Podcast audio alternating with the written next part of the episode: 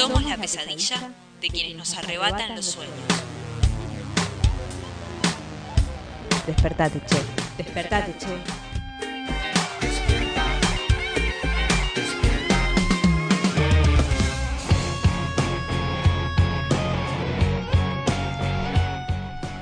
Muy buenos días a todos y a todas. Estamos haciendo eh, el, el primer despertate che esta semana porque ayer nos tomamos descanso, eh, feriados, los feriados hemos decidido tomárnoslo. Eh, y vamos- estamos arrancando la semana con, con muchas cosas, ¿no? No dejan de pasar cosas. Siete grados hace en la capital federal en estos momentos. Eh, hacía tres cuando me levanté, siete ahora, o sea que subió ahí, está muy bien. Muy buenos días, Rocío, ¿cómo estás? Muy buenos días, muy bien, muy bien. Acá sufriendo un poquito el frío, pero poquito. ¿Sí? Yo sentí más los otros días. Bien, bueno. Entonces dije como que ya se me curtió la piel, ya está. Claro, ya se va- siempre, siempre sufro mucho el frío, entonces es como un poco acostumbrarse a que va a ser frío y bueno, hay que seguir. hay que transitarlo. Claro, hay, hay que, viste, no te podés quedar, hay que venir a hacer despertate che, entonces Sí, sí, bueno, sí. un poco de frío nomás. Tal cual. Mientras los, los, eh, lo esperamos a que llegue Martín, eh, que está ahí en camino. Eh, bueno, tenemos para tenemos hoy un programa de martes y yo venía escuchando un poco radios como para saber eh, qué, qué viene pasando y es increíble porque no dejó, o sea, eh, no pasó, no hay un día, o sea, ni siquiera el fin de semana dejaron de pasar cosas. Vos decías, bueno, por, eh, por feriado no, renunció el ministro de Economía, pusieron otro, ahora ya hay una reunión a las 9 de la mañana, se reúnen en el Banco Central para ver qué va a pasar con todo esto que está que estamos viviendo, ¿no? Que es eh, una economía que al parecer no tiene maneras de, de, quedarse cómoda y que sea eh, que se haga cómoda, ¿no? Para, para nosotros, lo que la, la- lo que la vivimos todos los días, que vamos a hacer, eh, a cargar la sube o a comprar algo y de repente eh, todo sale un poquito más. Eh, hubo un cierto desabastecimiento también en algunas industrias, quedaron, eh, quedaron bueno, justamente por la corrida del dólar, algunos, mm, algunas empresas y demás decidieron no vender durante este fin de semana y durante la semana pasada y están viendo qué hacer, ¿sí? Y también negociando con las distintas instituciones. ¿Qué tal el fin de semana largo, Rochi? ¿Cómo, qué hiciste de bueno? Eh, con la luna en Pisces, Ah, muy bien, me, me encanta porque que sea todo astral es importante. Era un fin de semana para, para mucho diálogo y mucho llanto, de- podríamos decir, con la luna en Pisces, ¿no? Sí, creo que el llanto, no, no sé si No estuvo, vino. no Bien, vino, pero hubo, hubo diálogo, estuvo un, hubo un lindo fin de semana Sí, para sí. decir. Si les oyentes quieren contarnos cómo anduvo su fin de semana, les recordamos que lo pueden hacer al 66988121 o a nuestras redes sociales, Sí. Che en todas las redes o Sí. radio.presente también en todas las redes. Quizá también hay personas que tuvieron un fin de semana a puro llanto o no, que Claro. nos lo cuenten. Sí, ahora, en, en particular, por ejemplo, yo aproveché para cocinar, algo que no lo hago muy seguido. En realidad para cocinar cosas más elaboradas, ¿no? Como que daba el tiempo y esta cosa que tiene el fin de semana de, eh, sobre todo los feriados, de que no hay horarios, ¿no? No, digamos, no hay un horario fijo para cada cosa. Así que eh, estaba bueno también para eso, para quedarse en casa, cocinar y aprovechar que el frío y un poco la lluvia que hubo el sábado por la mañana eh, de inspiración para comer algo rico.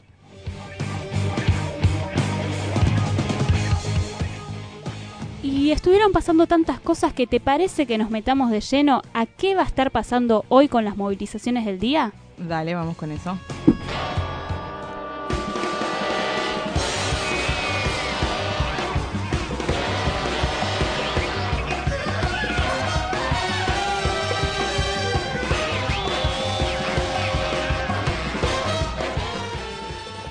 Lesa Humanidad, nuevas audiencias. Hoy declarará Mariano Amarilla con relación al secuestro y desaparición de su papá Rubén Amarilla y su tío Guillermo Amarilla y, tía Marcela Molfino, en el marco de los casos de contraofensiva montonera. Está a cargo del Tribunal Oral Federal número 4 de San Martín. Esto será a partir de las 9 de la mañana de hoy. Por otro lado, en Chaco continuará el juicio por la causa funcionarios judiciales. Esto será en ese mismo horario a las 9 de la mañana en Hipólito Irigoyen 33.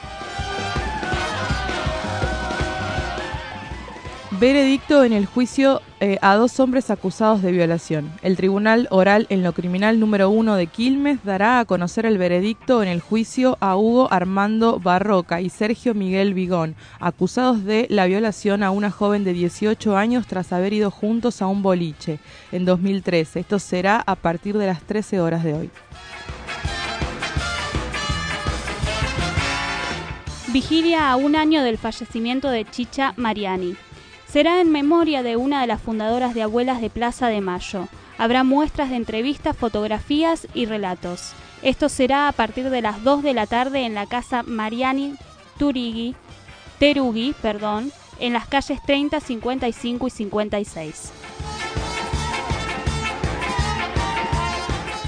Conferencia de prensa de ATE.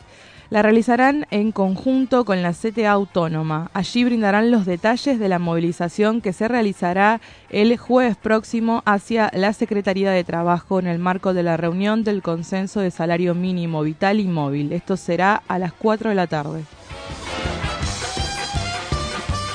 Marcha a tres meses de la masacre policial de San Miguel de Monte. Familiares, amigos, vecinos y vecinas de las víctimas de la masacre de Monte realizarán una movilización en reclamo de justicia. Esto será a las cinco y media de la tarde en la plaza principal. Marcha para pedir justicia por Estela Maris Ramírez. Convocan vecinos de la localidad bonaerense de Lima, Zárate. Exigen justicia por la joven desaparecida el 2 de agosto. Esto será a las 18.30 horas en Plaza Mitre. No vas a poder enchupar, sintonizar ni echarte para atrás. ¿Qué nos tendrá preparado el circo hoy? Ay, hoy lo quiero escuchar, quiero ver qué me perdí en este fin de semana. Lo escuchamos. Porque la revolución no se televisará. La revolución no será patrocinada por Xerox en cuatro partes sin comerciales. La revolución no te mostrará fotos de Fox sonando una trompeta, lidiando una carga por parte de López Obrador. Ahumada, el niño verde para escuchar discos de Molotov confiscados de un santuario de Tepito. La revolución no se televisará.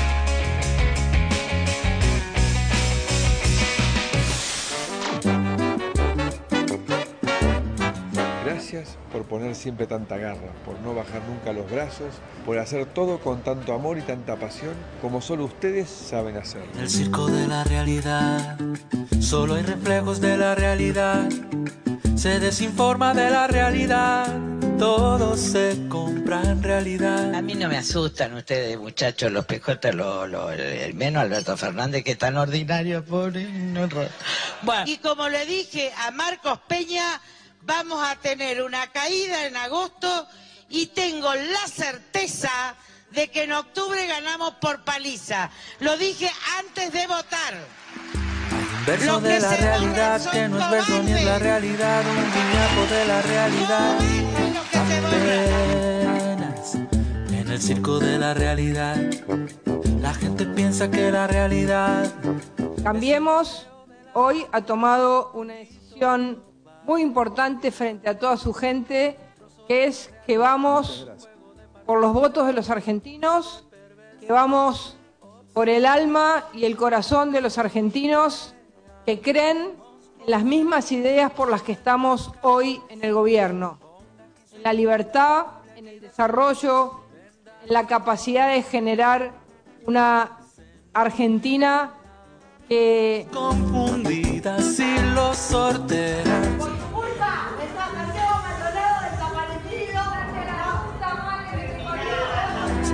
Muestre aquí su vanidad, un alto en su pudor, que mañana Dios dirá. Ayer estuve con el ex ministro de Economía, con Nicolás Dujovne, estuve con el presidente del Banco Central, con Guido Sandeleris, que, donde repasamos pusieron en autos del estado de situación de las finanzas públicas. Eh, hoy estuve con el presidente y su equipo que me bajó, me transmitió las prioridades de la gestión de los próximos meses. Ahora me voy a, reunir con mi equipo, que también estuvimos trabajando en el día de ayer, bueno, para en virtud de esas prioridades que definió el presidente eh, podamos eh, trabajar y mañana temprano eh, voy a asumir. En el circo de la realidad. Quiero preguntar, ¿está bien esto de eh, quitarle el IVA a algunos alimentos? Algunos supermercados ya comenzaron a aplicar estos descuentos. ¿Es positivo, es negativo? El candidato Fernández dijo que no lo veía muy bien. Paraísos de caducidad, exorcismos de felicidad. Santera. Nos vamos ahora a la provincia de La Pampa, donde esta mañana se sorprendieron todos con copos de nieve que empezaron a caer allí en esa zona de la Argentina después de 42 años.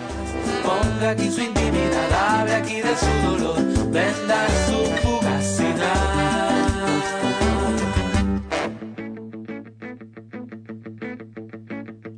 Hablábamos en la apertura de Despertate que el sábado se dieron muchos movimientos. Entre esos eh, renunció el quien era eh, ministro de Economía y ahí asumió Hernán Lacunza, que está ahora en vivo dando una conferencia de prensa desde Casa Rosa. Vamos a escucharlo un ratito.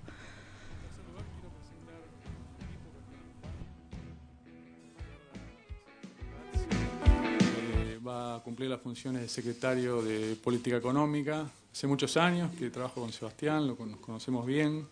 Eh, compartimos tareas en el Banco Central hace tiempo, también en la provincia. Probablemente el economista más talentoso de nuestra generación.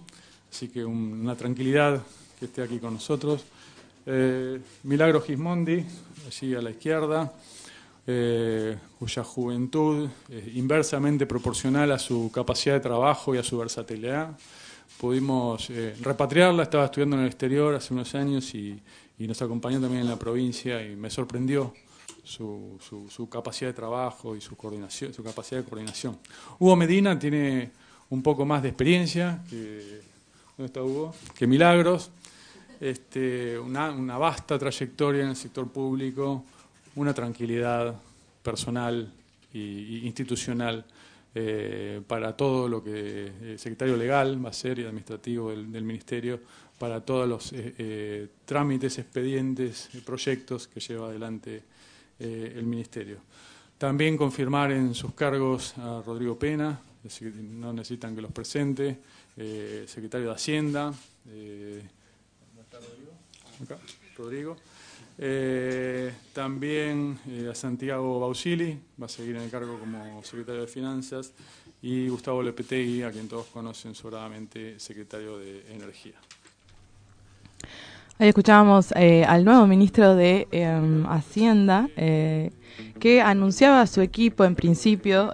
acá veía, estaba transmitiendo todos los canales y entre esos decía que bueno, que querían garantizar la estabilidad del tipo de cambio. También hablaban de que gane quien gane, quieren poder desarrollar en estos meses que quedan una plataforma eh, de gobierno, sobre todo en tema económico. Pero vamos a dar la bienvenida a Martín, que también justo se sumó acá. Eh, buen día, Martín, ¿cómo estás? Ay, no se te escucha, no, o se te escucha bajo, ahí va. No, Bueno, que no, me, no me quieren, sí. me, me quieren censurar al aire. ¿Qué tal? Buenos días, ¿cómo les va? Por llegar tarde yo te cierro el micrófono, ¿entendés? Te aprendés y la próxima llegas temprano. Igual te queremos, te mando un besito. ¡Mua! Bueno, eh, ¿Qué sí. tal? Muy buenos días, Martín. Acá ¿cómo estás? andamos, bien, bien, un poco malhumorado, pero ¿Por bueno, qué? Por, por- por la calle, la calle difícil, se- ¿sí? está Sí, complicada. Se ve que estaban todos escuchando al ministro de Hacienda. Claro. Entonces, Yo también vi mucha gente, yo vine en bici y vi mucha gente, muchos autos de repente. En general suele ser más, eh, más tranquila la mañana de- desde Devoto hasta aquí. Pero no, eh, había mucho auto, mucho que se cruzaba, mucho estrés, ¿no? También creo Sí. que estas cuestiones siempre repercuten, ¿no? Las, las situaciones de políticas sociales y económicas de un país repercuten en el ánimo concreto de las personas, o sea, de la gente, se pone, se pone un poco más impaciente y menos tolerante. puede ser. Puede Yo por ser. lo menos hoy estoy bastante intolerante y estoy bastante Bueno. malhumorado, pero bueno. Pero mira, vamos. acá una compañera que está aprendiendo a operar y está siendo asistida por eh, Rocío eh, trajo facturas, así que seguramente eso te va a subir el ánimo. Bueno, sí, sí, sí, vamos a... Lo, lo dulce siempre, viste, engañan el corazón. Sí. No, ¿cómo es la frase esa? Bueno, me perdí. Sí, pero sí, Lo, lo dulce engaña el corazón y anima el alma, la acabo de inventar. No sé, bueno, pero algo del Vale. estómago, el corazón, va todo junto, ¿no? Bien, bien, bueno. excelente. No sé, me salía como panza llena, corazón contento, eso me salía. Creo que bueno, ser. mezclando todo, Claro, sí, sí, claro, capaz que es eh, algo así, pero bueno, no, no, no me acuerdo bien cuál era la frase. Había otra, la decía Sí. mi abuela. Viste, mi Ah. abuela es una gran... Gran- Las abuelas son grandes tiradoras de frases. Para Claro. mí hay un momento en que uno arranca en los 60 y empieza a acumular frases. Dice, estas las tengo que guardar para cuando tenga un nieto y se lo tenga que decir. Y de repente un día empieza a decirlas todas juntas y ya está. Quedan para Claro, siempre. Viejas, ta- eh, viejas, frases tan viejas como la época del ñaupa, esas Claro, cosas. sí, sí, sí, tal cual, tal cual. Igual, si se quiere poner de buen humor, lo que te propongo, Martín, es que vayamos al primer tema musical. Que estuvo este muy peleado, ¿no? Una selección muy peleada de temas. Vamos a mandarle un beso a todos los que estuvieron ahí disputando el, el- el- cuál es el tema de arranque de Despertate. Vamos a escuchar a la renga con Moto Rock y que viva el Ah, amor, mira. vamos a decir.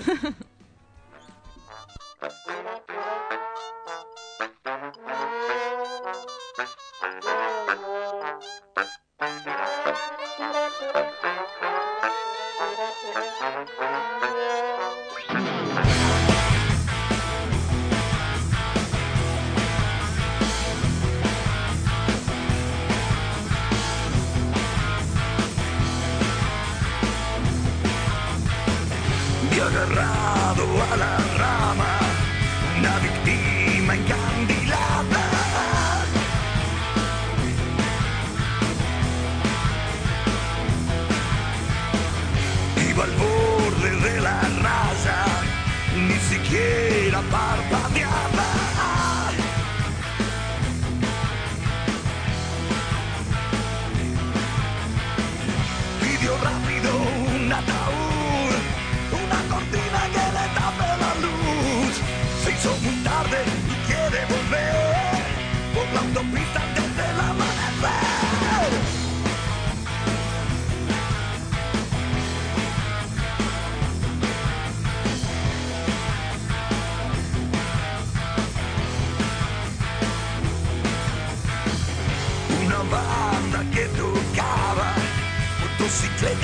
descontroladas.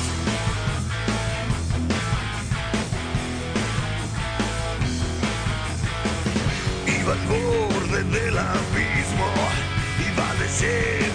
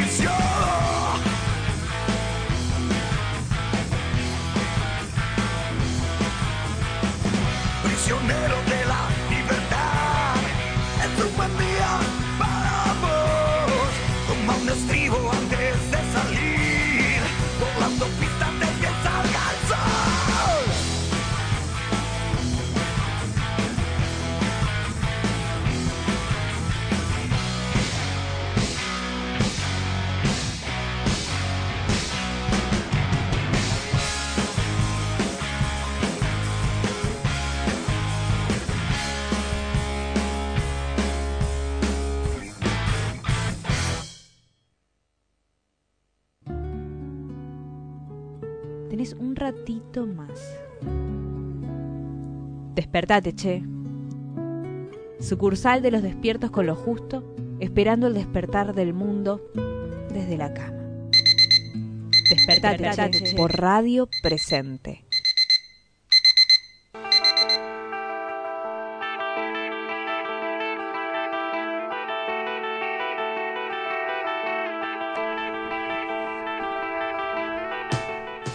...9.26 eh, de la mañana, eh, estamos haciendo Despertate, che, qué temón la verdad el de la renga, si no se levantaron con ese tema no se levantan más, eh. Sí, sí, sí, una, una patada a la Sí, sí, nuca, sí, ¿no? sí, tal cual, tal cual. Eh, A Prandi que lo, que lo solicitaba. Que lo pedía, sí, así es.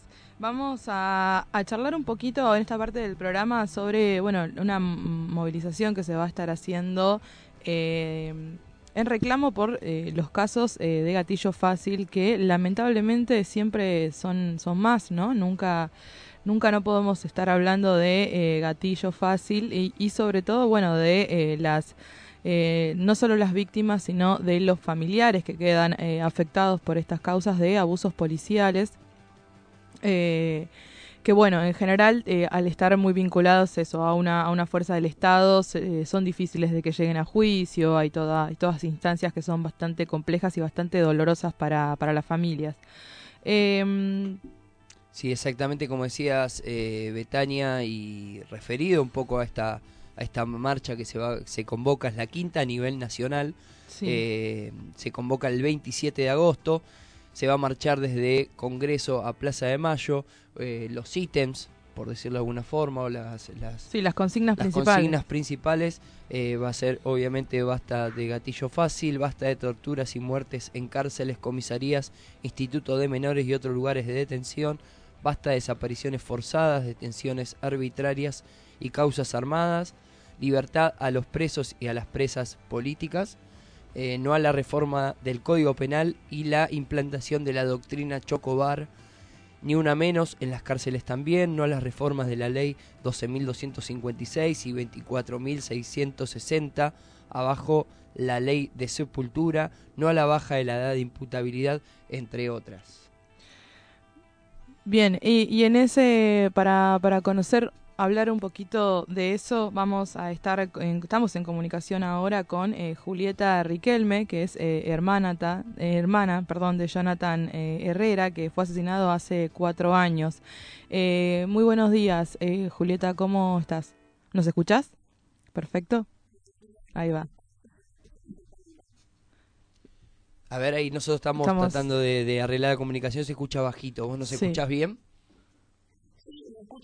Ah, bien, perfecto. Perfecto, ahí ahí está mejor, ahí está mejor. Eh, bueno, eh, contanos eh, primero, bueno, sabíamos que esta es la quinta marcha a nivel nacional, pero es la tercera que se hace en Rosario. Eh, bueno, contanos cómo es el, el- el clima previo a esta movilización, más o menos, eh, que se vive ahí, ¿no? Sí, como bien dijeron, eh, en Rosario sería el tercer año consecutivo que marchamos, obviamente que a partir de que nos, eh, nos han invitado en las compañías de Buenos Aires, como Aníbal Basallo, que nos han invitado a poder participar de la marcha, con una propuesta de poder viajar a los familiares de, de acá de Rosario para, para la marcha nacional en Buenos Aires, y bueno, la propuesta eh, de mi parte fue poder trasladar la marcha y poder eh, eh, marchar acá en nuestra ciudad, teniendo en cuenta la, las graves eh, cosas que vienen pasando, ¿no? que pasaron, que, que siguen pasando y que lamentablemente creemos que sigan pasando eh, en cuanto a la policía involucrada en la ciudad. Yo, por ejemplo, que fue fusilado en 2015, pero eh, antes de eso eh, hubo otros casos y después también vinieron una serie de casos donde nos parecía necesario y urgente poder hacer visible estas prácticas abusivas en la ciudad de Rosario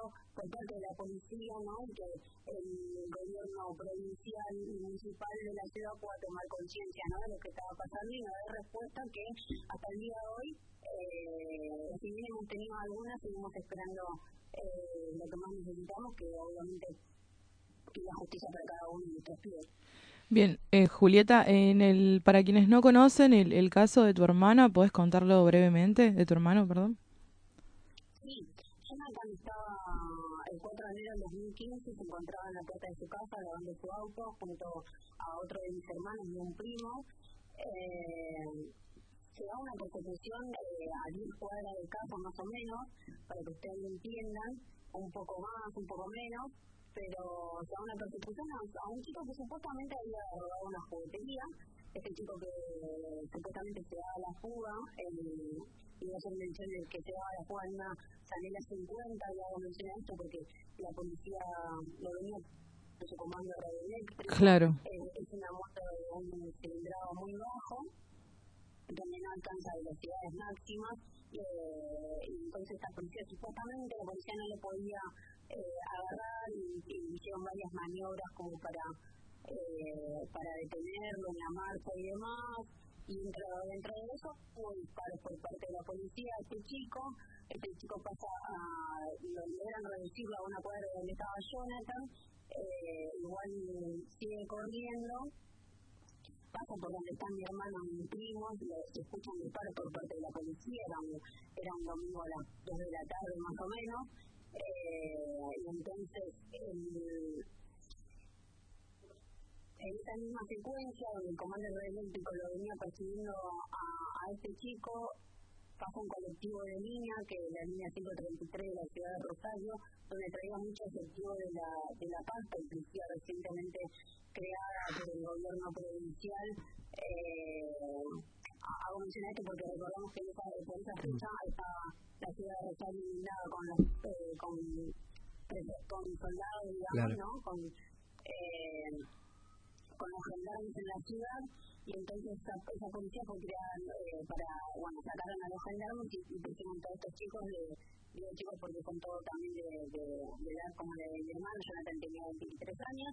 Claro. También hay una misma secuencia, o sea, que estos policías que no sabían nada de lo que venía pasando, que no tenían noción de nada, eh, dan la, obligan al chofer de la línea de tener la marcha, se bajan, eran 30 policías eh, más o menos, lo ven a Jonathan en cuclilla, asustado, porque Jonathan estaba asustado y se escondió en un arbolito, y, y los y te empiezan a disparar, junto con el comando radioeléctrico que venían que sí sabían, y que de alguna manera tenían controlado, entre comillas, ¿no? la situación, estos policías sin saber nada, sin dar la alto, sin mediar palabra ni nada, lo ven a mi hermana en cuclilla, se escondió tras de un arbolito muy delgada con textura, donde se le veía el cuerpo y demás, eh, no le dieron la alto, no, no dijeron nada, empezaron a disparar. 52 disparos de, de sectores en y los cuales que impactaron de forma directa en su cuerpo, en su cráneo, despidiéndole eh, un pedazo de masa encefálica que quedó pegada en la pared de esta casa,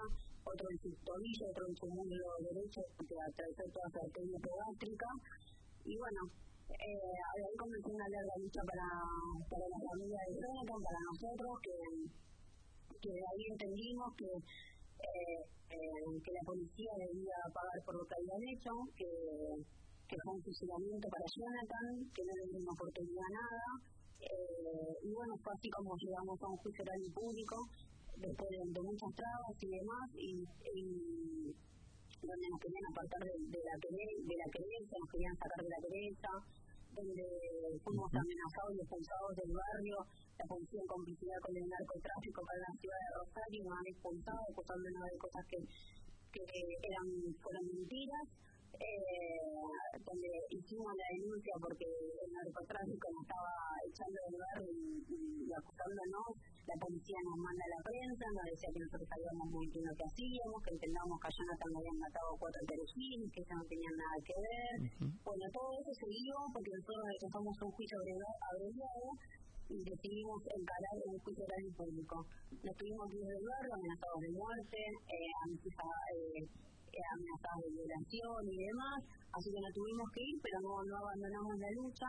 Eh, desde, la- desde otra parte de la ciudad de Rosario la seguimos encarando, fue así que llegamos a un juicio oral y público y bueno, lamentablemente tuvimos sentencia bochornosa en el 15 de abril, en el marco del primer paro nacional contra este gobierno actual, dieron la sentencia eh, y sentenciaron a solamente cinco, que fueron cinco policías acusados sentados en el banquillo, a la que supuestamente le pegó la, le la cabeza a mi hermano, la dejaron absuelta por falta de pruebas, y los otros cuatro, eh, tres de ellos recibieron una condena eh, de tres años y ocho meses por abuso de arma, solamente y el que le había atravesado, que le había pegado en su mundo y atravesó todo ese arterio podante que ocasiona hemorragia interna y la muerte inmediata, solamente estuvo 18 meses. Y el pibe, que estaba supuestamente robando la juguetería, que no solamente le llevó tres disparos y que le intentaron acusar de que de que él había asesinado a Jonathan, que era totalmente mentira, si no fuera por, por mis hermanos, que los demás que estaban ahí, los propios vecinos que no dejaron que le cambien el arma, eh, hubiese sido acusado de ese chico.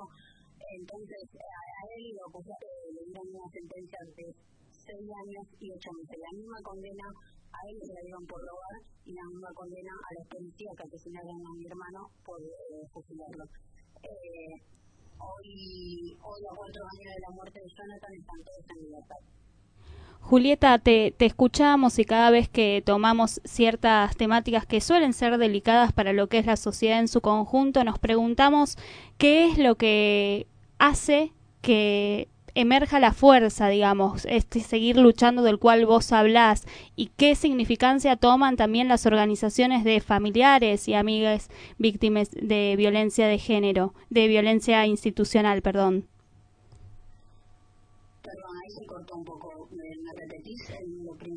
Sí, como no. Me, me, pregunto, ¿no? ¿Qué significancia toman en estas luchas las organizaciones de familiares contra la violencia institucional, contra el gatillo fácil, en temáticas que son sensibles y que a veces tal vez uno se pregunta cómo seguir luchando.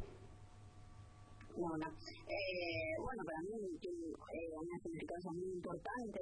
De hecho, creo que eh, la familia eh, se pone a la cabeza y a cumplir un rol que quizás le, o, o, a mi entender no le corresponde al Estado de producir información de que nuestros pibes obtengan justicia, de que la policía eh, no tienen derecho alguno de, de, asesinar a nuestros pibes y demás, eh, la significancia de, los familiares que se organizan es muy importante, el rol también, ¿no? Porque terminan siendo los mismos familiares que terminan cumpliendo, como dije antes, el rol que le corresponde al Estado. Nosotros hemos investigado en la causa de mi hermano, hemos, hemos buscado pruebas en la causa de Jonathan, hemos buscado testigos causa de Jonathan. Hemos hecho hasta lo imposible para presentarle, para eh, ayudar, digamos, entre comillas, el trabajo de que que supuestamente tenía que hacer el Estado, ¿no? Con sus jueces, con sus fiscales y demás. Entonces, el, significado y, y, la fuerza que, que no sé de dónde vendrá, o, o quizás, ¿no? De, de, amar tanto al ser querido y al ver tanta injusticia, claro. eh, será eso lo que nos mueve, pero bueno, eh, creo que el, el, es muy importante y, y necesario también. Excelente, Julieta. Te agradecemos por la comunicación. Eh, entonces, eh, recordarnos eh, los, los datos, ¿no? Para la marcha ahí en Rosario y también a nivel nacional. Rosario se va a marchar el martes a las 5 de la tarde. Estamos convocando los tribunales provinciales. Vamos a pasar por los tribunales federales y terminamos en sede de gobernación en la Plaza San Martín. Así que convocamos también a que puedan acompañarlo y si no que se sumen a las distintas provincias, obviamente no solamente se va a marchar en Rosario y en Cava, sino que también en, en La Plata, Mar del Plata, Córdoba, Tucumán, Misiones, Chubut, Río Negro, Mendoza, Santiago, Jujuy. Eh, nada, quizás Catamarca también se sume y es importante poder remarcar eso para nosotros porque cuando se arrancó esta marcha nacional solamente eran tres provincias las que, las que tomaron esta iniciativa eh, iniciativa propia de los familiares, pero remarcar que hoy en día somos varios a las que marchamos contra estas prácticas abusivas por parte de la policía, ¿no? denunciando que el Estado es totalmente responsable para nosotros es fundamental y esperamos que, que nos sigan acompañando y que esta marcha se pueda fortalecer más en el recorrer del tiempo, ¿no? aunque pasen los años. Bueno, esperemos que sí, Julieta, te mandamos un abrazo grande. Un abrazo a ustedes y muchas gracias. Hasta luego. Escuchábamos ahí a Julieta Riquelme, hermana, hermana de Jonathan Herrera, asesinado hace cuatro años en un caso que, bueno, ella lo describía, ¿no? De una violencia institucional tremenda.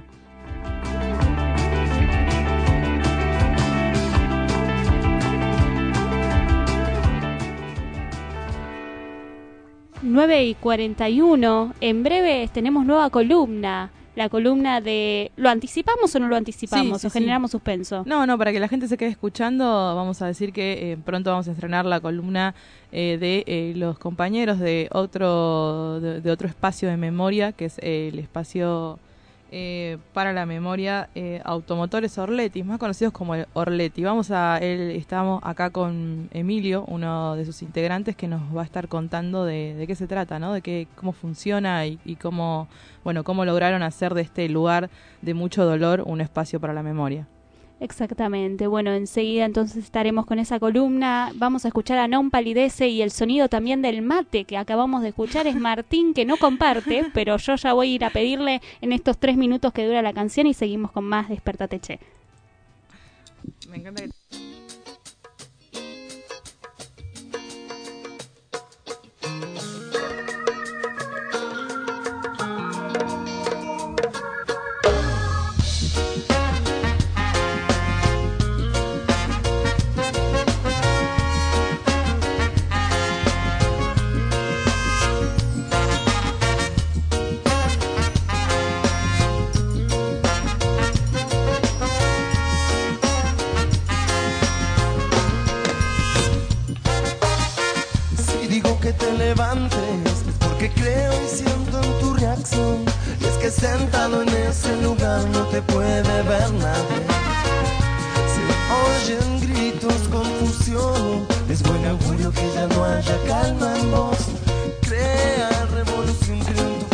voy con vos.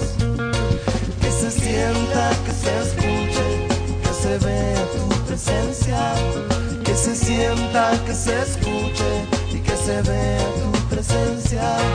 Que se sienta, que se escuche y que se vea tu presencia. Que se sienta, que se escuche. Oh. Nada de esto será vano, sé que suma tu intención de levantarte para mí es lo que cuenta y se hace claro ante mí. Me libera y alienta.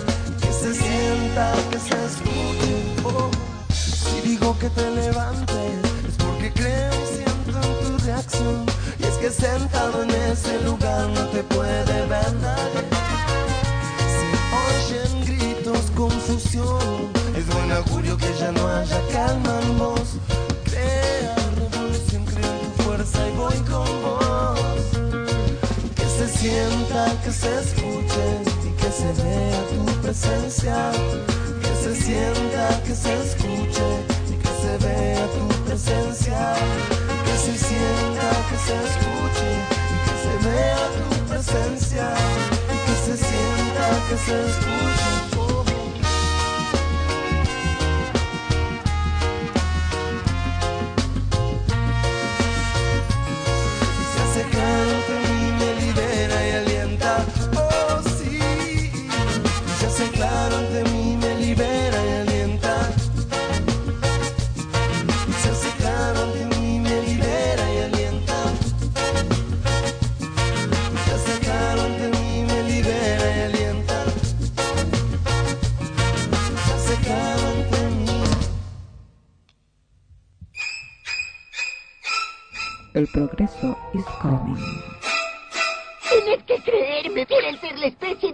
Dominante del planeta y nos destruirán a todos para poder lograrlo. ¡Nos destruirán a todos! ¡Sálvese quien pueda! ¡Nos destruirán a todos! ¡Nos destruirán a todos! ¡Nos destruirán Encerralo en el pasillo. Tenés, tenés otra, otra alternativa. alternativa. Tenés otra Despertate, alternativa. despertate, Despertate, despertate, che. che. Por radio presente.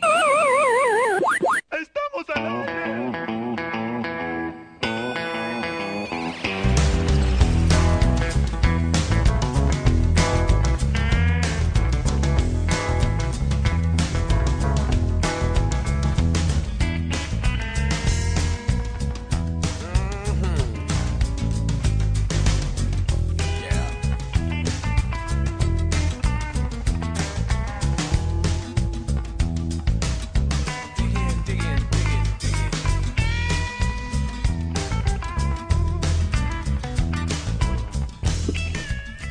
Seguimos en Despertate Che por Radio Presente.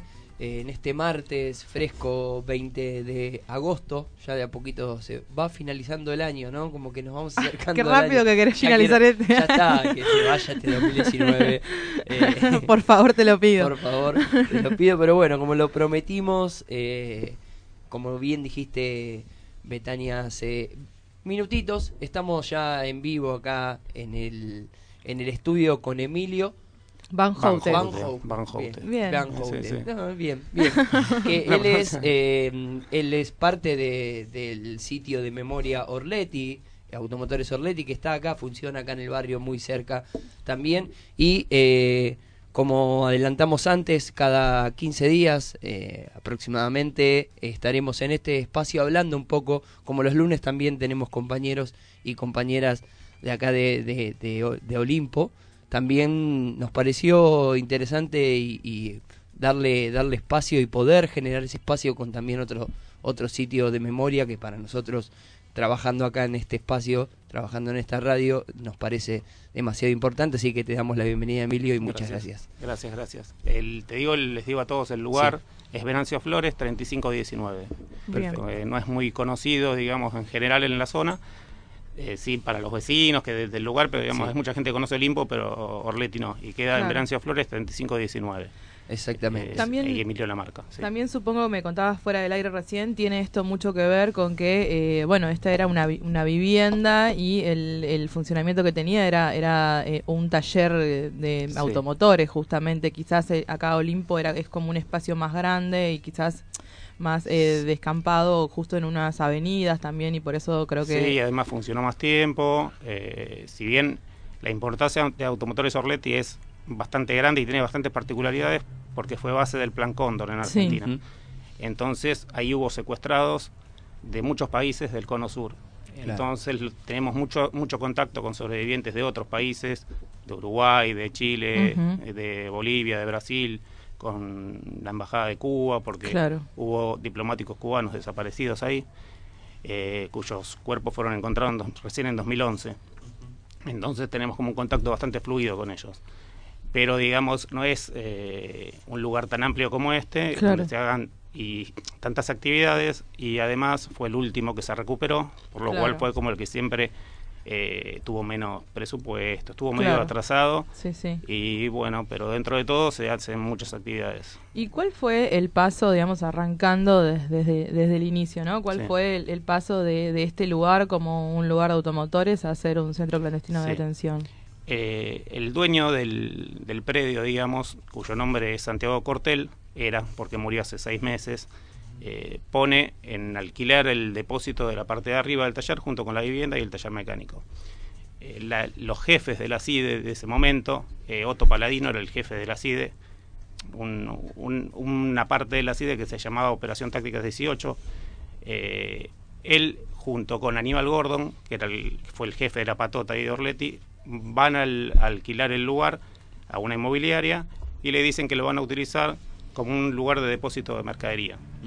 Esto es lo que cuenta eh, Santiago Cortel, el, el- el dueño del lugar, en la justicia, en los juicios, en todos los testimonios Sí. que da. Eh, entonces ahí lo alquilan en ese momento y le comentan al dueño que van a, a realizar unas modificaciones en la parte de arriba. Ese lugar era un depósito que no tenía nada y lo que hacen es construir una especie de, de cárceles, digamos, Claro. con cuatro paredes y donde eh, bueno, eh, empieza a funcionar el centro clandestino. Si bien el contrato se firma en junio, esto ya empieza a funcionar desde mayo. Funciona desde mayo a noviembre del 76, porque en noviembre, el 3 de noviembre, se produce una fuga de dos secuestrados.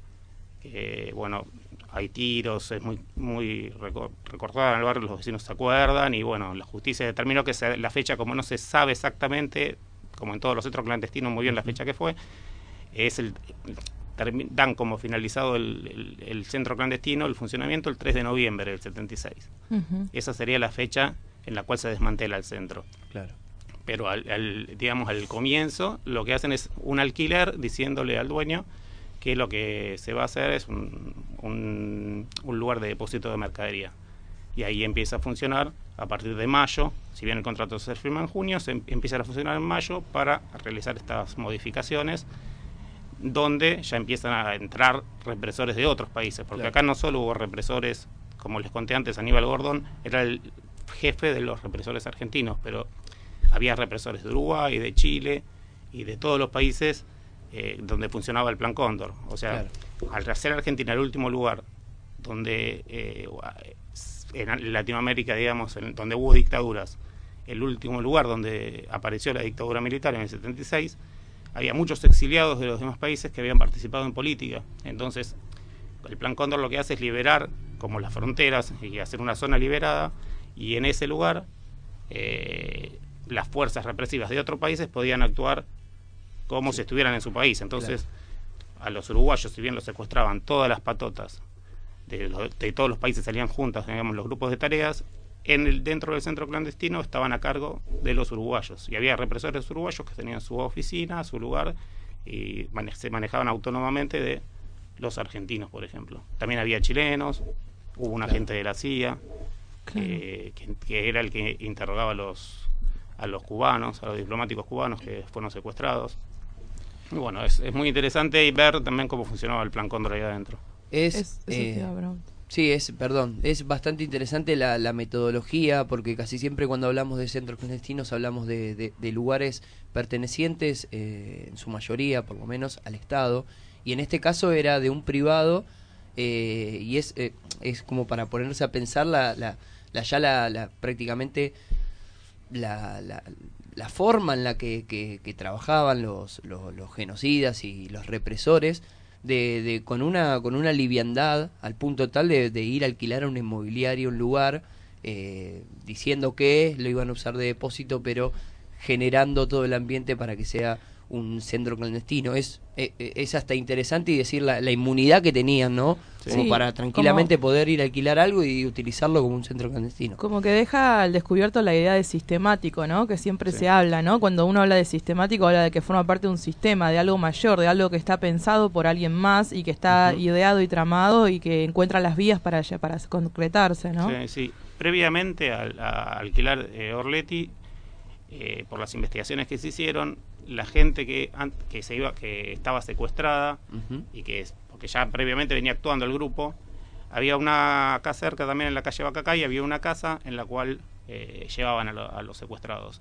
Como no, no era muy operativa lo que hacen deciden es alquilar esta casa en, eh, en, en, la calle Venancio Flores digamos para era un lugar más grande estaba se ve que la habrán visto previamente varias visitas y decidieron alquilarla digamos pero sí es muy interesante cómo funciona toda la, la, la, operación, digamos, dentro con, los, con varios con varios represores de distintos países. Sí, en ese sentido, por eso te quería como preguntar el tema de, eh, decís vos, este, este espacio fue como un lugar en donde funcionó eh, en términos de operativamente el plan Cóndor, digamos. o sea, ¿cómo, ¿cómo llegan ustedes a esa conclusión? O sea, ¿cómo fue el, ese proceso? Todo lo que se empieza a reconocer del lugar Imagínense que esto, como muchos centros clandestinos, la gente que era secuestrada no sabía dónde estaba. Claro. Los que más aportan a conocer, en principio, automotores Orleti fueron los, los eh, secuestrados uruguayos. ¿Por qué? Los uruguayos, eh, una serie de 24 uruguayos que son secuestrados en una primera etapa, eran de un partido que se llama el Partido por la Victoria por el Pueblo, que se habían exiliado y lo habían formado en Argentina. secuestran a, a, a casi a la totalidad del partido y en una operación que quizá en otro sería larga de contar acá por el minuto que tenemos, pero eh, eh, en otro momento lo voy a contar, los, los llevan en unos vuelos a Uruguay y les hacen juicios abreviados. El primero que, que sale de estos juicios abreviados empieza a recorrer eh, cerca de, de los lugares que había trenes, empieza a tomar la línea de trenes, sabía que al lado había un colegio, porque en Orleti tenés al lado un colegio, los sonidos por los cuales se reconoce el lugar es porque hay un colegio al lado, una vía de tren enfrente, la persiana del taller, el fuerte olor se sabía que era un taller mecánico por el fuerte olor a, aceite que había. Claro. Y básicamente son los sonidos que, y, que sabían las personas que habían estado secuestradas que estaban. Entonces este uruguayo empieza a recorrer las líneas de trenes hasta que localiza el lugar. Ahí se va a hacer la denuncia afuera y digamos que ahí eh, se empieza a conocer que este lugar se llamaba, porque en realidad nunca se llamó Automotores Orleti, el lugar se llamaba Cortel eh, automotores. Hay una confusión con el nombre, en la cual eh, Rodríguez Larreta se llama, el, se llamaba, el uruguayo que, encontró el lugar, eh, cree leer en el cartel automotores Cor- eh, Orletti, pero en realidad lo que decía era el dueño, el dueño llamaba Cortel, decía Cortel Automotores. Claro. Pero como el cartel estaba medio viejo, lo que se- por eso el nombre es una confusión. Los represores lo llamaban el jardín a este lugar. Bien. En, cada, en los testimonios de los juicios, porque hubo cuatro juicios de- entre Orletti y Plan Cóndor, hubo cuatro juicios. eh, lo que siempre es una constante, que cuando los traían al lugar de, de secuestro, decían, "Vam- los llevamos al jardín. El jardín le llamaban los represores al lugar. Orletti es una confusión del nombre, pero quedó Bien. en todos lados como Claro, en el imaginario En el imaginario, los vecinos es más. Hay muchas investigaciones que se han hecho con los vecinos señalando que el lugar se llamaba antes el, el taller automotriz se llamaba Orletti, pero Claro. en realidad nunca se llamó Orletti, Claro, claro, se bien. llamaba Cortel. Y hablas de los vecinos, ¿no? Digo, Sí. ¿cómo, cómo es el, el, el- cómo fue, hablando un poco de, de lo que pasó, el, el vínculo de los vecinos con el espacio, como no con el espacio de memoria, sino con el cuando funcionaba el centro clandestino de Sí. detención, ¿qué, qué se puede saber de eso? Los testimonios de vecinos que nosotros tenemos, tanto nosotros como los de la justicia, son eh, siempre como medio en, el- en- en la confusión de sí, se escuchaban muchos tiros, no pasen por ahí. eh, había un. A donde ahora es el patio del colegio, a, a donde ahora es el patio del colegio, había un, un galpón en el cual los, los, los chicos jugaban a la pelota y contaban que se escuchaban ruidos, que eh, no empezaron a ir a jugar más, porque era un barrio, si ahora es un barrio en el que no pasan tantos autos, solamente en horario comercial con lo que es la calle Avellaneda, Claro. pero ahora no, no pasan muchos autos después de ese horario. Me imagino que en ese momento los, los ruidos y todo lo que cuentan los vecinos es que eran eh, bastante impresionantes y que los padres, o pues, generalmente la gente que pasa era joven en ese momento, eran chicos, y los padres le decían que estaban locos, que escuchaban cualquier cosa. A una mujer que vivía en la esquina de, de la casa, eh, la madre le llevó a dar pastillas para dormir porque le decía que escuchaba cosas, la, la chica le decía que escuchaba gritos y la madre le decía, no, estás escuchando cualquier cosa, no digas nada, no digas, no, no, estás imaginando las cosas y le daba pastillas para dormir. Claro. Todos esos son testimonios que nosotros fuimos recolectando desde que no, trabajamos ahí, tanto yo como gente que trabajó anteriormente. Sí. Y en la justicia sí hubo muchos testimonios de vecinos que trabajaban por el lugar, o por ejemplo es muy importante un testimonio de un vecino de enfrente, de una concesionaria de Mercedes-Benz que había en ese lugar, y que cuenta que había en el lugar reflectores, que había eh, una antena de telecomunicaciones, eh, que todo esto, lo que se concluye en los juicios, es que la antena de telecomunicaciones, por ejemplo, era para interceptar llamadas que en los interrogatorios de los secuestrados les eran pasadas en ese momento, como eran del servicio de inteligencia. Yo no sé si lo dije, pero el, el- lugar fue alquilado y además era comandado por el servicio de inteligencia.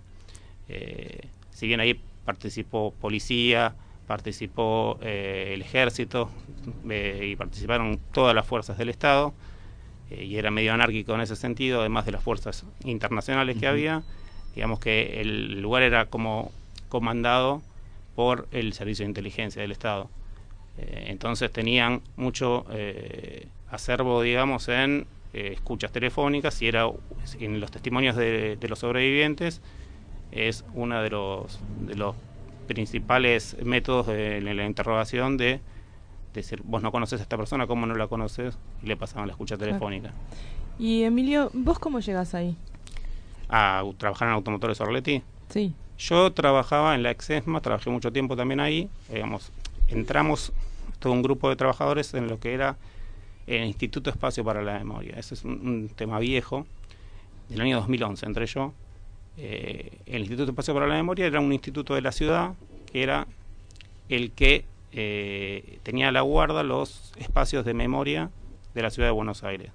Era un instituto autárquico y autónomo de la ciudad. Dependía de la legislatura el, el- el presupuesto Sí. y nosotros teníamos a cargo el Olimpo, eh, Orleti, Rey Ceballos, Club Atlético y seis edificios de la ex-ESMA. Yo entré en el proyecto museológico de la ex-ESMA, que iba a ser en el- lo que era el edificio central Cuatro Columnas. Eh, bueno, después en el 2014 se produce un convenio con Ciudad y Nación, entre Ciudad y Nación, en el cual todos los trabajadores y todos los lugares de ciudad pasan a depender de nación. Bien. Entonces ahí yo en, en el año 2015, después de como el proyecto museológico no iba a ser donde estábamos nosotros, como que queda sin funcionamiento eso, yo vengo a trabajar acá, Automotores Orleti. Eh, y a partir de ese momento ya estoy en un breve periodo nos, nos fuimos porque estaban re- readecuando el lugar y después volví a trabajar en ese lugar. Emilio, te, te consulto y ya lamentablemente te- tengo como 20 preguntas para hacerte, pero lo, lo interesante es que vamos a ir eh, Sí. eh, desandando. Sí, y- aparte uno es, es como muy difícil en una Claro. decir Sí. rápidamente todo lo, lo que tengo en la cabeza de, de lo que funcionó ahí, ¿no? Es un buen principio Claro. como para de acá eh, Ir lanzarnos claro. eh, cada 15 días a, a hablar de, de estas cuestiones. Eh, yo quería capaz hacer un poco más de Dale. foco en, en, en lo que fue la recuperación, pero bueno, si querés, eso capaz que es- también es más largo, lo podemos hablar eh, el próximo programa que, que vengas. Pero lo que sí quería consultarte es, seguramente mucha gente del otro lado está escuchando ahora y eh, puede saberlo o no puede saberlo. Queremos saber cómo es el tema de las visitas, cómo, cómo laburan ustedes el tema de, de, de poder conocer el lugar para el que está escuchando, capaz que esta semana o la otra o en estos días quiere Sí. acercarse. Sí, sí, las visitas guiadas se pueden hacer eh, con previa cita, digamos. Eh, hay un Facebook que es XCC Automotores Orleti, que busquen así y va a aparecer.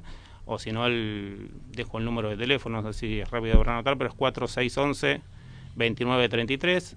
Ahí llaman y lo, lo atendemos y le, le decimos cuándo puede haber visitas guiadas.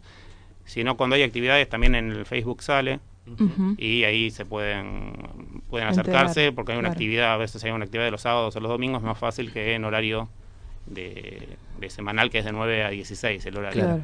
Eh, y si se, se acercan al sitio también, o sea, no sé si en ese momento se le puede hacer la visita guiada, pero de Pero se última puede se puede, coordinar. para cuándo hacerla porque no siempre está eh, la gente que hace las visitas guiadas, entonces es- tiene que haber horarios específicos. Generalmente son los miércoles, pero tampoco lo quiero decir porque ahora tenemos un, un problema edilicio por la cual una parte del, del- con esta construcción que conté anteriormente fue hecha tan mal. Hay una especie de, de problema edilicio de, de- de posibilidades de derrumbe no no derrumbe pero bueno eh, hay un problema con el edificio entonces hay una parte de la- del edificio que no, no se puede utilizar pero bueno ahí se acercan y nosotros le, le podemos hacer la, la visita y le contamos lo que sucede Perfecto. Muchísimas gracias, Emilio. Como decíamos, el, el comienzo, el comienzo de, de- para poder desandar y poder eh, hablar respecto a, a estas situaciones. Al principio, a conocer un poco la historia de, auto- de Automotores Orleti, pero también eh, creo que a lo largo de los programas lo interesante también es hablar un poco sobre las, las políticas de derechos humanos y cómo se da. Ahí yo, una de las preguntas que tenía es el presupuesto que hablábamos Sí. y demás. Nosotros como, como parte de, de Olimpo también entendemos eh, que, que el, que el presupuesto es bastante complicado y lo que se da. la característica de Orleti es que fue siempre como el más rezagado, cuando yo contaba en el instituto, lo que era anteriormente el instituto, siempre fue como el más rezagado del Claro. presupuesto, entonces es el, eh, un lugar muy difícil, digamos, de trabajar cotidianamente. Ahora está un poco, digamos, más, con los años se arregló un poco más, tenemos Claro. un, algún- un aire acondicionado, digamos, pero era muy difícil trabajar. Bueno, está buenísimo. Hay muchos temas para hablar y eso quiere decir que, que es el un gran inicio de columna. Te agradecemos por haberte acercado acá y te No, esperamos pronto. Vuelvo. Vamos a empezar a despedirnos nosotros, ¿sí? Yo les quiero contar a los oyentes que entró un gatito y que va a ser el gatito de Despertate Che y vamos a que vamos a, a- a- de acá a un mes a ponerle un nombre porque no lo tiene. Eh, y quiero que los oyentes empiecen a participar. ¿Cuál es el nombre de este gatito o gatita que eh, anda dando vueltas por aquí? Creo que cada programa se adueñó del gato Ah, también, ¿sí? porque Ah, es como bien. que anda, anda, Anda- todos los programas bien, que, forman parte andan con el gato jugando, pues está siempre por acá, como ve en movimiento y como que está falto de, de amor, está todo el tiempo pasando por entre medio de las piernas pidiendo un Lo que, poquito quiere, de cariño. lo que quiere decir que ningún programa le dio amor del todo todavía. No ¿Podemos, sé. podemos encarar esa, esa tarea como despertate, che? Bueno. bueno, vamos, a, vamos a pensarle un nombre que es muy importante. Primero trabajamos en la identidad y después vamos a darle amor. ¿Sí? Bueno, ¿Les parece? sí. Nos reencontramos mañana. Hacemos de 9 a 10 de la mañana nuevamente Despertate Che. Bueno, Bueno. Martín está muy Me de acuerdo gusta. con todo, me gusta. Me gusta, nos vemos. Hasta mañana. Hasta mañana, Rochi, hasta mañana, Martín. Tenías que decir hasta mañana.